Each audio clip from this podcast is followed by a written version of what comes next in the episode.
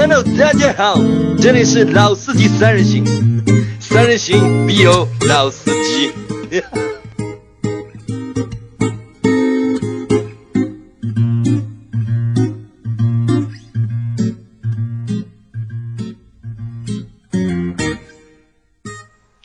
大家好，欢迎收听老司机三人行，我是今天的主持阿 Q。大家好，大家好，我是杨磊。大家好，我是老倪。三位又打个招呼了。今天二零一七年的六月三十号，六月的结尾。对的，六月的结尾。上个月的今天也是一场暴雨，这个月的今天也是一场暴雨。对的，你这个月指标完成了没有？我这个月指标呃勉强及格吧，勉强及格，勉强做及格吧。六月份是不是就六七月份是不是就是销量比较淡的一个月份？我没有发现这今年的六七月份比较淡，反正从十号之后天天打鸡血，所所以说你也看不到我了嘛。十号之后就你们现在都是每个月十号之后就是打鸡血，对，开始打鸡血天天帮你打鸡血，呃一针不行打两针，两针不行打三针，打到你飞起来为止。啊，需不需要喊口号？做操喊口号需不需要？这个是文峰 跟永琪。那阿克，这期我们聊点什么？这期这期我们聊聊，马上明天因为就是我们党的生日嘛，呃，应该是建党多少年的来着？啊，不知道。那我们就聊聊为我们这个伟大的中华人民共和国特供的一些美好的车型。我觉得这个话题还是能聊聊的。就中国特供车。对中国的特供车，因为我中国特供车好像最近这个这个词啊，其实最近在网上特别特别的火，或者特别特别的多，对吧？对你和大家解释一下什么是中呃中国特供车？中国特供车早期跟现在，呃，总的一个概括就是，它是一个合资或者说是一个欧洲或者国外的一个品牌，但是只针对中国市场进行研发啊，进行设计，针针对中国的客户进行需求的分析，这么定制的一台车型。就是合资品牌，但只在中国有售的车型。只只针对中国市场和中国消、中国的消费者做了这么一台车，我们可以把它理解成中国的特供车。那其实这个这种就是车型还蛮多的啊，就我觉得很早就十十年前应该就有了吧，七八年前应该就有了。在一七年，只是中国特供，只是十年前就有啊，只是中国特供车这个名字好像是这这两年才就是流行出来的。对，对吧因为十年前的车，我记得十二年前吧，我记得零五年开始，那个时候标志出来的三零七三厢，三零七三厢，哎，没把我吓死。我跟你说，那个车卖的非常非常火啊，那个时候，我当时就是在我的朋友圈里面有车的朋友不多，但是这个车我可以找到三台，标志的三零七。三厢的，三厢的，然后同时接触的好像还有一台二零六三厢，那个更把我吓死，把我吓坏了。对。那我觉得，既然说到这个，那这个是就是十年十年年前，十年肯定有，哦肯定有。再早，呃，三零七那个时候已经是十二年了。其实再早的话，零二零三年那个时候已经有所谓的中国特供车了。我突然想起来一台车，叫菲亚特的派里奥和菲亚特的西耶纳。西耶纳就是典型的中国特供车，两两厢改三厢两厢改三厢。派里奥是全球的，是欧洲地区主卖的一个小车子。其实口碑呢也不怎么好，但是呢这个车子外观还是挺有挺有灵性的。西恩呢就是通过这个派里奥，硬生生的给它焊了一个屁股上去。这句话应该在十五年前了。那那个可能就是前置早期的中国特供车，然后它本身有一个就是原生的一个车型，然后针对中国市场，因为中国中国用户就是偏爱三厢嘛，就是把两厢的车硬拉一个屁股出来，有头有尾啊做一个就是三厢。那可能这个就是早期的一个中国特供车的一个就是雏形了，就是对吧？但是十几年过后，到现在来看的话，其实我觉得就是完全意义上的就是真正意义上的中国特供车，其实已经就是开始有了，呃，已经不是有了，已经很成熟了，我觉得已很经成熟了。对，不管这这个从就是用户的一个基数，对吧，到一个就是这种车的开发的理念和就是生产的就是工艺，包括就是销售，已经相当相当成熟了。对啊，你想 BBA 里面的宝马都给中国的老百姓做了一台特制的二系，多牛逼的一台车。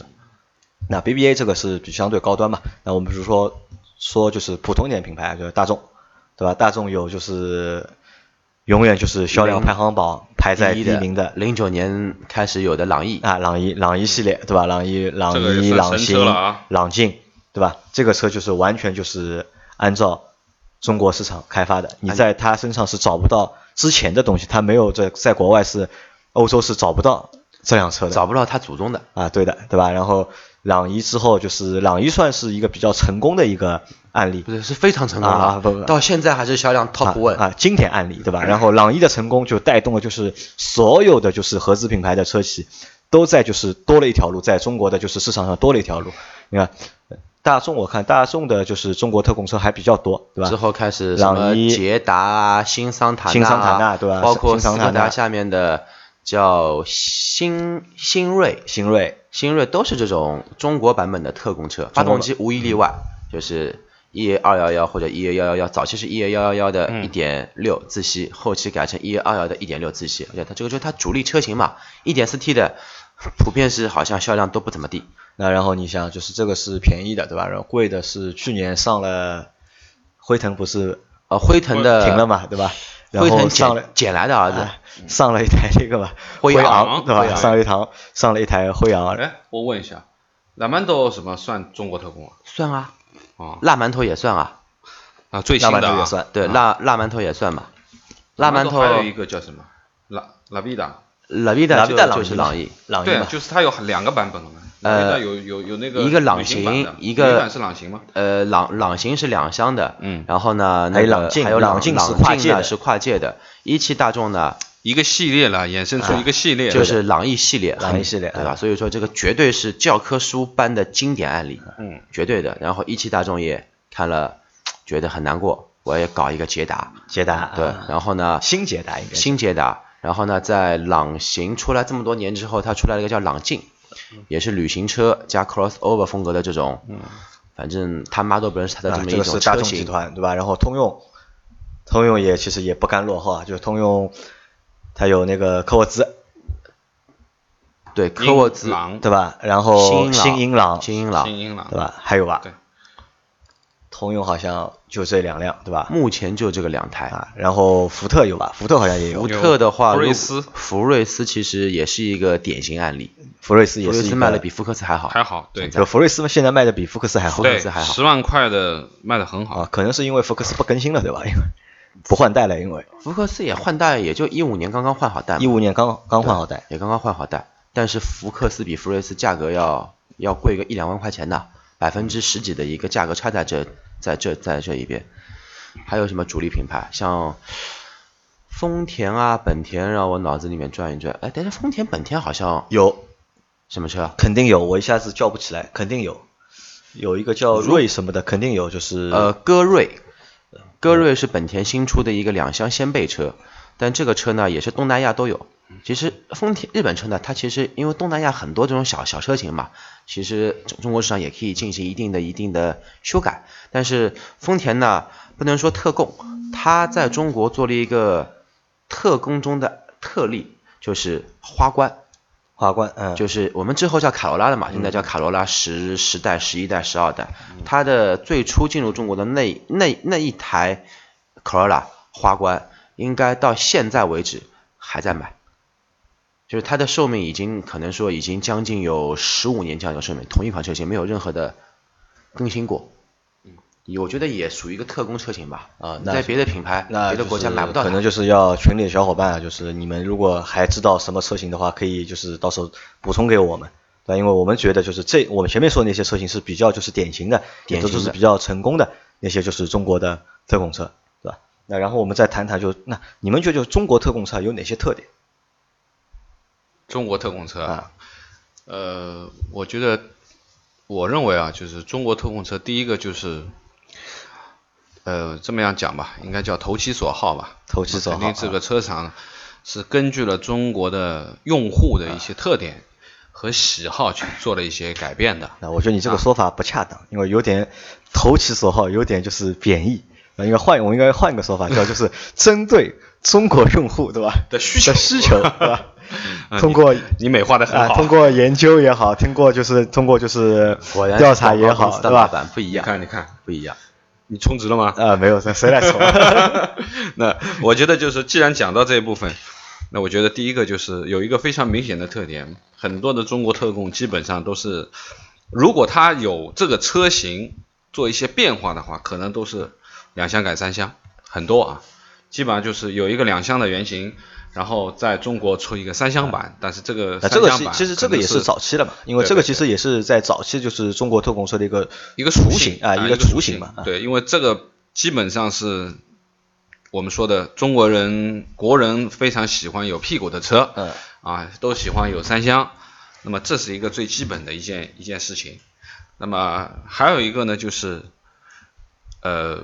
基本上中国特供车都是属于经济型家轿，经济型啊，当然呃，这个这个我们说的高端一点的，真的也是绝无仅有的，有这么一台啊，前面已经讲了，会啊，这个卖给鬼去了，这个。大部分是十万元左右，乃至于低于十万元左右的这样的这种呃经济型的家用车。那么这个经济可能就体现在就是一个油耗啊，各方面油耗相对低，空间空间也相对大，因为你的价格放在这边，你的排量不会高到哪里去啊。对，你的技术你的技术储备也不可能给你做的非常好。对，那配置呢够用就可以，中国人喜欢的天窗、真皮、导航给你配好，然后空间稍微大一点，基础版本啊，基础版本就不要去追求发动机的技术，嗯，也不要太去追求里面内饰的豪华，所谓的所有的这些驾乘的那种体验感啊，这个都不要去考虑了啊，只不过是。是，你日常平常开开，哎呀，很经济，很省油，很好开，也没有什么毛病。因为什么？技术成熟意味着毛病少啊，这可以这样理解吧？因为越好越新的技术越越越用在前面，那肯定你是第一个吃螃蟹的人，越高，你肯定会面临很多可能有一些升级啊、换代啊，或者说越有这种概率，对吧？有这种概率。基本上我们现在看最基本的就是说，我们以我们呃神车来说嘛，朗逸这个系列里面来看。那用的技术啊都是非常成熟的老的技术了，啊，包括变速箱也好，也是稳得一塌糊涂的，这个基本不太会有毛病的啊，不太会有毛病。到现在还记得 Taptronic 六速，对，这个很好用，基本是没有毛病的这辆车，而且你也挑不出它什么毛病，平顺性各方面。啊，换挡速度略微慢一点，但是没有没有什么太大的。那这个可能是第二个特点，就是老倪前面说是，我觉得是第二个特点，就是什么呢？它可以就是吸取就是同品牌下面就是其他车型的一些就是优点，或者是一些就是好的那些技术或者好的一些成功的经验，然后拼拼凑凑就凑成一辆新的车。其实我们在一辆车上面可以看到，就是同级别或者是同品牌下面其他几辆车的一些就是影子，都能在同一辆车上面去看到。哎，那也不是说这个不就买到精华了吗？啊，对呀，其实这个也是一个就是中国特供车的一个特点吧，我觉得，对，是吧？嗯，还有还有什么特别的特点？嗯，特点有早期的都是两都都是三厢，好像也就也就大众好像现在有过两台是两厢车，一台就是卖了也不错的朗行，朗行还有朗境，是一台是刚刚一汽出来的朗境。呃，那个是叫是叫朗境，不，朗境也是朗逸系列啊，不不不，那那一汽出的那个叫什么名字啊？叫魏魏领，魏领啊，魏领，但魏领是中国特供车吗？是啊，PQ 二四平台造的一个升级改款过的。哦，那如果它这个如果如果它是中国特供车的话，那我觉得好像那辆车还蛮好的啊。我不觉得，就是我一直以为它可能就是是大众本来的就是。产品线下面的产品，你从哪里看出来它是是不是这个名字？因为进口的 B 七它叫蔚来啊，对，然后它改一个 B 七的弟弟的名字，它叫蔚领，感觉它好了。对的啊，它可能名字取的比较讨巧，可能。可以的，可以的。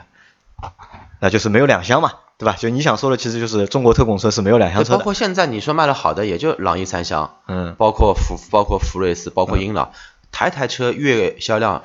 破一万是基本的，破两万是正常的，正常的。破三万是充一充能够得到的，这三个车都可以有。嗯，是的。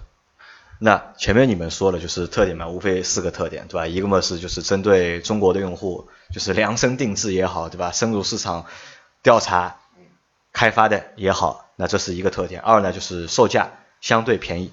可能要比可能肯这中国特供车的他们这些车型要比就是同品牌下面同级别的车可能要便宜个百分之二十，差不多对吧？但是我们我们讲的这个百分之二十是在一个十万块的基数上面啊，其其实是蛮大的一个金额了啊，对吧？然后还有呢就是没有那个就是没有两厢车，这也是一个比较大的一个基本无两厢特点。还有就是在这些中国特供车的身上，就是有有就是品牌。这个品牌的一些就是好的就是技术的那些就是影子影子啊，或者技术的沉淀啊，就是都可以在都在这辆车上能够找到，嗯对吧？那我这样我问你们，就是你们觉得这个东西是好事还是不是好事？我先说说好事啊，我觉得也是好事。我我觉得现在先说好好事，好事怎么说呢？好事证明这一群这一群研发者，对吧？这一这这这一群大的企业，从那个时候开始非常非常重视中国的市场，所所以说呢，呃，有两家集团因为中国市场的蒸蒸日上而救了这两家集团，一家通用一对吧家通用，一一家家大众众，没有中国这个市场撑在这边，基本上已经就成为过去式了。但这个我觉得可能也是什么呢？也和什么有关？也和就是模块化生产有关，对吧？因为现在车都是模块化生产嘛，对吧？在一个平台下面，你可以用各种变嘛，对吧？你可以变这个车，变那个车，对吧？如果没有这个东西，如果单独你要为中国市场开一条平台出来，或者是开一条就是单独的生产线的话，这个我觉得也不太现实。这个模块化还是大众说的嘛，啊对吧他就是套娃的这个这个政策一直坚持的很好嘛，其实也尝到了尝到了这个甜头。啊对啊而且我我觉得这个是一个就是比较，也不能说是单用好事去谈这件事情，我觉得是什么呢？这个也可能也是一个真的一个很非常具有中国特色的一个就是汽车市场的一个市场情况，因为这个情况我觉得也可能只在中国会发生，我不知道在其他的国家会有这样的情况，我觉得应该不会有吧。回头我们问问其他的几个，在巴西啊，或者是在一些别的就是人口、人口比较多的国家，也会有同样的这些策略嘛？有可能，有可能。你你你有朋友在巴西吗？嗯，没有呀。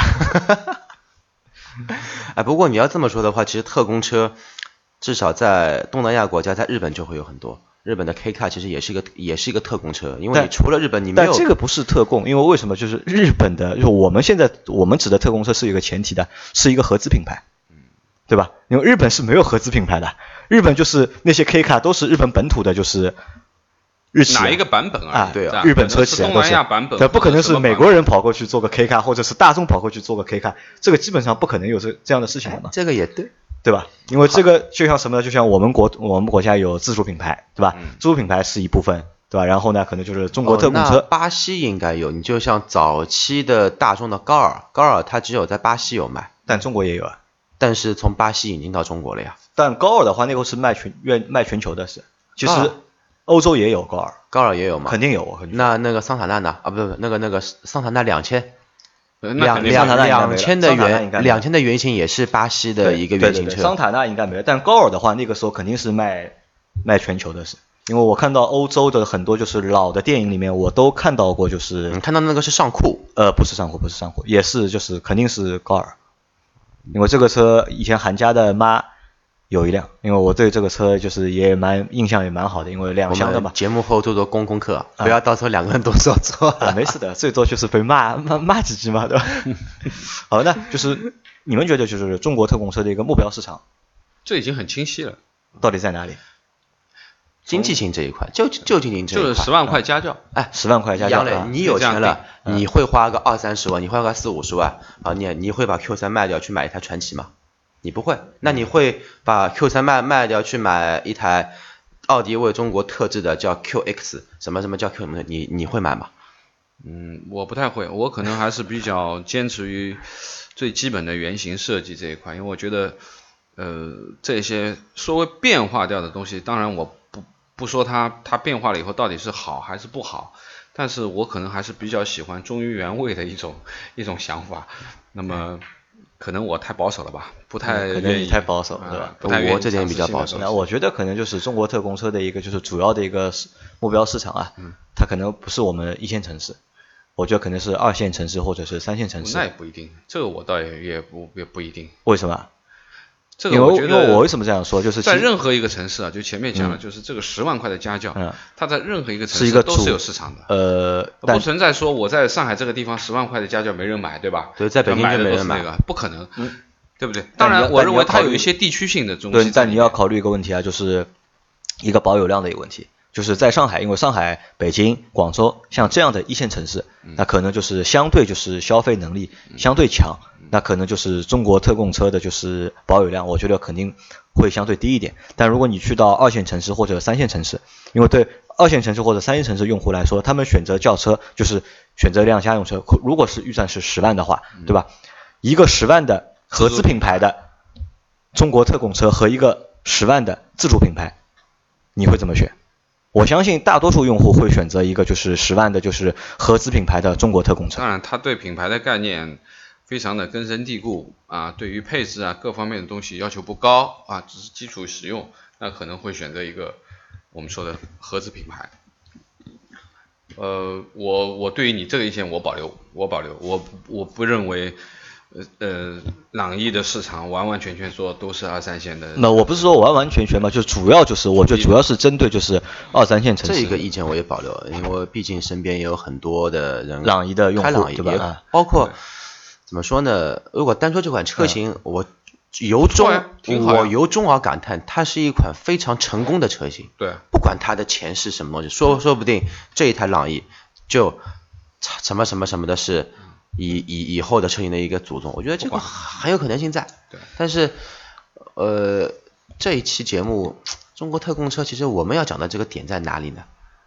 这个点在哪里嘛？其实没有，我们又没有一个明显的点。一个点就是什么？点就是中国是一个神奇的一个市场，然后这个也是一个中国特供中国特供车是一个就是很具有中国的一个特色的一个汽车市场，就是我们可以算它是。不能算它是文化，算是一个就是产物，对吧？这个东西只能只可能在中国产生，因为中国有足够大的市场支撑这样的车型去做研发、去做没错销售。因为我觉得就是从车厂的角度上讲，它绝对不会去研制一款不太好卖的车，去抛弃它原有的东西去搞，而且不太好卖。而且有了中国特供车之后呢，就是中国的就是汽车市场的格局啊，就是也发生了就是很微妙的一个变化。就微妙在哪里啊？就是我们去看，就是我们本土品牌，我们称为自主品牌，对吧？自主品牌你是一个阵营，然后呢，合资品牌本身也是一个阵营，然后还有就是在我们再往前走一点的话，就往十年前走的话，就是进口车，就进口车其实也有一部分的市场，但现在来看呢，就进口车越来越少了，但是在纯进口大贸的，但是在自主品牌和就是合资品牌之间呢，又多出了一块就是。中国特送特中国特供车，虽然它也是归到就是合资品牌那一档里面去，但是它的售价又和自主品牌的车是不相上下的，嗯，对吧？这个市场一下子就这个格局可能就是发生了就是一个比较微妙的一个变化。就是说，如果说以一个进口的品牌来说，那么它其实前面你说的把它划成三块，第一个从低端的讲的，我们说普通的叫中国特供车，这是一个系列单独研发的。第二个我们称之为国产的原型车，对吧？国产的或者说是不管说加长不加长，但是最起码这个是国产版本的，在国外是有这个车型的，对吧？那么第三个就是我们称之为进口车型，就像很多现在 BBA 也好，也有很多国产的，也有很多进口的车型，就是它绝对目前是不会去国产的，这些车型保证一定是全进口的，就是可以这样讲，就是对一个品牌而言，其实已经划分成三个。三段了，就产品已经把它切成三段了，对不对？嗯，我想说一个比较正面的一个看法。为什么说正面的看法呢？呃，现在因为早期我们所有人买到的车，包括我开的捷德也好，包括之前开福克斯也好，杨磊开的 Q 五零，包括之前的尚酷也好，呃，一系也好，老倪开的 Q 三也好，你们有没有想过这样一个问题？之前的这些车的开发，无一例外的都是。开发什么呢？以欧洲的消费者的一个驾驶习惯，或者是欧美国家的一些客户的一些习惯，去进行这个车的一个正向的一个研发。然后这些中国特供车有了之后，现在太多的厂商会根据你中国的一个用户的一个用户的一个习惯进行比例的分配，所以说才会有现在的中国供、中国版和美国版和欧洲版。其实针对这三块的话，厂家的投入其实是可能说会增加了不少。但是也就可以从客观角度来说，他比较重视这个市场，才会去对你这个市场去下下功夫，去下一定的决决心。而且我们又能看到，目前沃尔沃，我们之前做了个沃尔沃的项目，S 八零大庆工厂出来，呃，这根据中国的消费者的一个用车的习惯、用车的配置来进行开发之后，咦，卖到美国去了，S 九零。S 九零啊，卖到欧卖到欧洲去了。现在欧洲有有两某一些国家有两个版本的 S 九零，长轴版跟标准轴版。所以说，嗯，我觉得对我们消费者而言是一个很开心的一件事情。其实也推，我认为其实也推进了就是汽车的工业的一个发展。因为为什么呢？就是所有的产品，不管是电脑也好，手机也好，对吧？车也好，其实都是为人服务的。我认为都是为人服务的。也就是说，之前我们是跟着别人在走，对，现在是别人跟着我们在走，跟着我们的想要什么，他来跟我们造什么，而不是说国外人，之前我们欧洲人只要两厢，你中国人你要两你要三厢，自己去改。所以说才会有这么恶心的二零六三零七，才会有这么恶心的西安纳，甚至于 世嘉这个车，我称之为恶心，一点都不过分。对，这完完全全是一个加了一节出来，完全没有经过任何的这种设计啊，完全是一种硬硬拽上去的、硬拉上去的东西。对啊，这几年开始你看不到这种非常生生生硬的这种产物，嗯，没有了。众泰除外，众泰它是高仿。它不一样，因为是我们中国品牌嘛，这个不一样。但是从合资品牌来说，这个角度来说，我觉得很真的是很有很有正能量啊。那其实我们从就是我们前面聊了嘛，对吧？我们都是认可，就是我们都很认，而且比较认可，也很认可，就是中国特供车的这种做法，对吧？那如果把你们变成消费者，对吧？你们会去选中国特供车吗？我说了这么多。可能我还是不会选，你不会去选。老倪呢？老倪你你会选吗？呃，可能不太会。或者做推荐呢？就是如果你有朋友想买车，对吧？做推荐会。啊，我要看他的呃本身他自己的选择价位和他的一些需求啊。就像很多朋友就说，哎呀，我就买个车买买菜，对吧？接接人，也不要去考虑跑太远，也不用去考虑说我一定要什么驾控操控，我只是油耗省一点，维修保养便宜一点。对吧？然后呢，空间嘛也足够用，稍微大一点，对吧？价位十万块，那我觉得没什么不好啊。它既然能够月销量达到这样的一个数字，我觉得一定有它的道理啊，就是那如如果让你们就是再去选第二辆车，对吧？再添置一辆车，可能也就十万块钱的预算，在这个情况下面，你们会去选这些中国特供车吗？目前其实我们三个人的情况，你给我们十万块钱，我们我觉得无一例外会选择一台小车。或者选择一台小车啊，但是小车我们就又没有中国没有必要选择中国特供车，因为只有只有小车的价格买到比较大的车才有中国特供车。对，真的要买台小车，哪里来中国特供车？那可能就是中国特供车在将来的一个发展的一个就是方向，我觉得会有变化，还是有比较大的一个空间的，对吧？说说不定集体往 SUV 去跳了呢。对，呃，我觉得可能，呃。我们说很多东西都是逐步逐步在转啊，从思路上面前面讲的是从原型车硬装一个屁股改成中国特供，到现在专门为中国去研发一些东西，已经已经进步了很多了。那么是不是有可能说中国特供车以后会变成一个国际车呢？也有可能。哎，这个呢，这个其实呢点来了，就我认为啊，就是我想说的这期节目的点就来了，因为首先中国有庞大的一个用户群体，是吧？十四亿人。对，为什么呢？美国人的需求是需求，欧洲人的需求也是需求，但中国人的需求也是需求，对吧？这个是肯定的。那那但第二点，我们考虑一下，就是谁的需求可能更先进，或者是更合理，对吧？这个我们其实一直没有。但是需求这个东西没有所谓的先进，只有说地区那为什么我说肯定会有先进不先进这个概念在里面？在我们发展的过程当中，在中国的发展的过程当中，改革开放发展过程当中，对吧？我们学习过很多国家。对吧？我们学过美国人，对吧？学过日本人，对吧？学过香港人，学过台湾人，对吧？在那么长的一个过程当中，那么我们最终有了我们自己的就是那套东西。那可不可能这套东西变得就是更全面，或者是更先进？然后我们可不可以把这套东西或者这理念再推给全世界？对吧？推过美国人，也可能推过欧洲人，有这个可能吧？我觉得可能。至少我觉得最起码的可以，我觉得把我们那套东西传给亚洲人，应该，对吧？因为在车上很多东西都是讲究那个人体工程学嘛。我觉得这种你应该已经开始有一些有有一些显象，有一些显出来了。你像现在也有很多的合资品牌车已经开始有一定的反响。你像昂科威，嗯，昂科威也算中国特供的吧？欧洲也没有吧？对，美国现在有了，但但但但它是是 Made in China，Made in China 啊，对，因为在中国卖的好嘛。对，而且卖的是跟宝马的应该是比叉三便宜不了多多少这种一个价格区间，美国人大部分的人还是能接受，还是能接受。对，虽然说客户群体很小，但是还是有人会接受这么一个品牌的一个产物。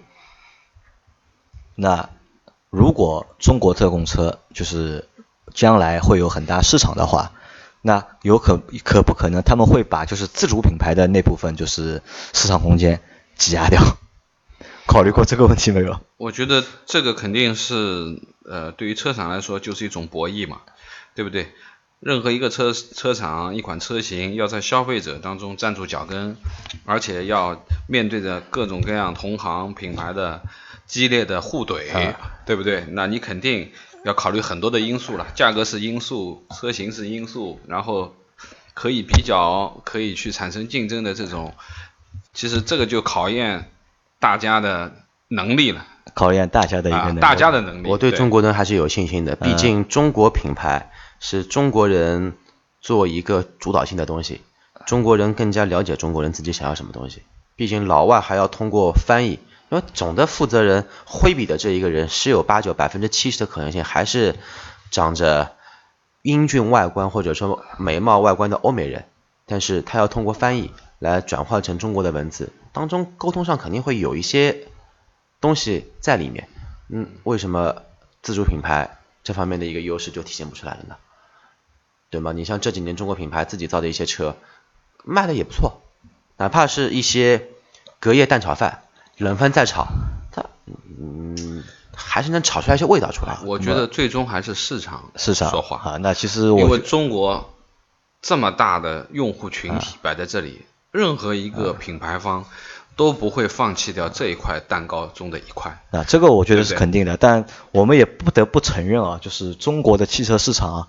非常复杂，这个这个题对吧？其实觉得吧，其实是非常复杂。为什么我说复杂？就是我们去看，就很多自主品牌的后台老板，其实也是那些合资品牌的后台老板，对吧？就是一个老板，对吧？一个因为背后其实都是国家嘛，那些就是大的车企，其实都是不是央企就是国企，嗯，对吧？然后他可手手上左手可能是合资品牌，对吧？右手可能是自主品牌，对吧？当有一个新的车型出来之后，我到底是放在右手的合资品牌上，还是放在左手的自主品牌上面，对吧？这个其实就是一个就是博弈的一个过程，对吧？为什么朗逸？因为就像朗逸一样嘛，就我觉得朗逸，朗逸可不可以给那个给给荣威，可以吧？我觉得也可以嘛，对吧？当时如果给荣威也可以，对吧？你给大众也可以，对吧？那但是可能给荣威的话，那可能就是卖的销量，就是因为没有那个大众的标，就我估计就没有现在这个销量了，对吧？但是随着时间的，就是。发展吧，随随着时间的推移，就是大概用户的发展，就是我们用户的观念的一个发展，可能到当我们就当我们就是能够完完全全接受自主品牌的话，那我觉得可能就是那些特供车啊，就中国特供车，可能也也会变得变少，或者是也会消失，可能会变一个名字啊，可能我们只是现在只是中国特供车会变成一个中国全球车啊，因为对，就是。发展的好就变成全球车嘛，就发展的不好可能就是被中国的就是本土的就是自主品牌淹没掉，淹没掉嘛。因为其实对于用户来说，我用户要的是什么？用户只是想要一个就是国产车的一个就是自主品牌车的一个价格，去买一辆合资品牌的车的品质品质，对吧？其实这个其实就是用户要的一个东西，对吧？好吧，那其实就是这这期节目就是我们也说了就是。乱七八糟 也说了很多，其瞎逼逼，哎，也说也说不出一个什么就是一个大道理来。但我们总的一个就是想法和我们的一个一个心愿呢，也是希望就是中国的就是特供车也好，对吧？能够越做越好，或者中国的自主品牌也好，能够越做越好。因为不管怎么样，他们都是属于中国的。是的，是根据中国人来开发的。对，也希望就是能有一天，对吧？这些中国特供车，或者是我们这些就是自主品牌的车，能够走出中国，走向世界，成为全球供啊，也成为全球供，对吧？好吧，那这期节目就先到这里，大家再见，拜拜，拜拜。感觉应该超过三分分分分钟了，因为再疼。